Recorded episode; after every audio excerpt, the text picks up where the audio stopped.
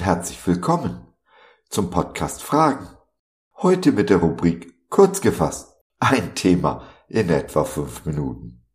Ich bin Gottes Stammtischphilosoph und freue mich unheimlich, dass du dich reingeklickt hast. Wunderbar, dass du dabei bist. Wir machen oft den Fehler, Intelligenz und Weisheit gleichzusetzen oder sie miteinander zu verwechseln.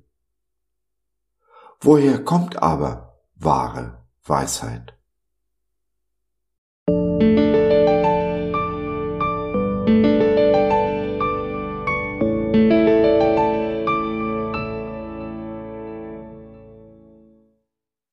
Woher hat dieser solche Weisheit? Matthäus 13, der Vers 54b. Ja, woher kommt die Weisheit? Woher kommt mentales Wachstum und Reife? Die Antwort lieferte mir Dr. M. Scott Peck mit seiner Feststellung, dass er keinen Unterschied mache zwischen mentalem und geistlichem Wachstum. Vernunft und Geist, beides gehört für ihn untrennbar zusammen. Sie sind eins. Darüber habe ich eine Zeit lang nachdenken müssen und habe diese Feststellung dann mit meinen Erfahrungen abgeglichen.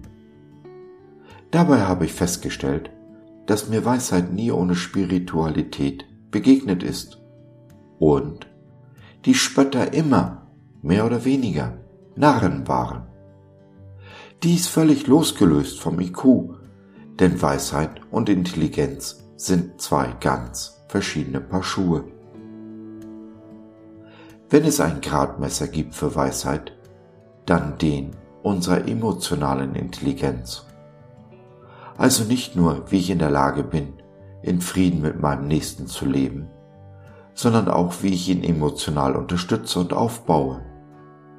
Inwieweit ich ein hilfreicher Ermutiger, Tröster, aber auch Ermahner bin. Kurz, wie ich liebe. Und im Gegenzug, inwieweit ich Ermutigung, Trost und vor allem Ermahnung annehmen kann.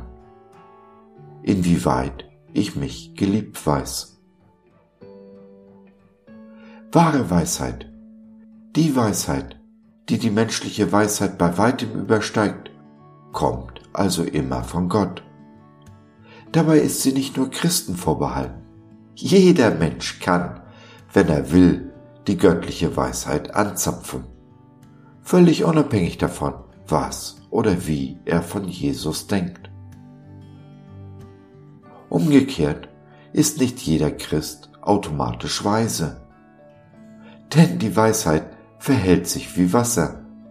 Sie nimmt immer den Weg des geringsten Widerstandes. Wer der Weisheit Widerstand entgegensetzt, egal ob Christ oder nicht, um den fließt sie herum. Es gibt genug Christen, deren Ignoranz, also ihr Widerstand gegen die Weisheit, sich in ihrer Dummheit spiegelt. Und nicht nur Christen, auch ein Stephen Hawking ist so gesehen in all seiner Intelligenz einfach nur dumm. Auch und gerade weil er mit intelligenten Argumenten versucht hat, uns von seiner Weisheit zu überzeugen. Worauf aber wiederum nur dumme Menschen hereinfallen.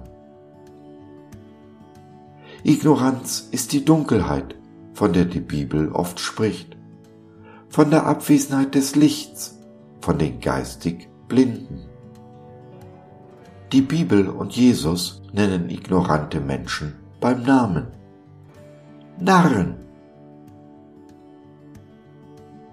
Wenn dies jetzt etwas in dir angesprochen hat, du dich vielleicht sogar ertappt fühlst, dann lass den Kopf nicht hängen, denn da ist Hoffnung in dem Versprechen unseres Gottes. Wenn es aber jemand unter euch an Weisheit mangelt, so bitte er Gott, der jeder Mann gern und ohne Vorwurf gibt, so wird sie ihm gegeben werden. Jakobus 1, der Vers 5.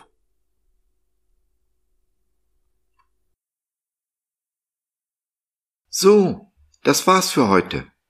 Danke für deine Zeit. Wir freuen uns, dass du dabei warst und hoffen, wir konnten deinen Geist ein wenig anregen. Gerne würden wir von dir hören, mit dir reden, diskutieren und beten. Und gerne würden wir erfahren, wie du die Dinge siehst, wie du sie verstehst. Besuche uns doch im Web, wir freuen uns schon sehr auf dich. www.gott.biz Bis dahin alles Liebe, dein Josef.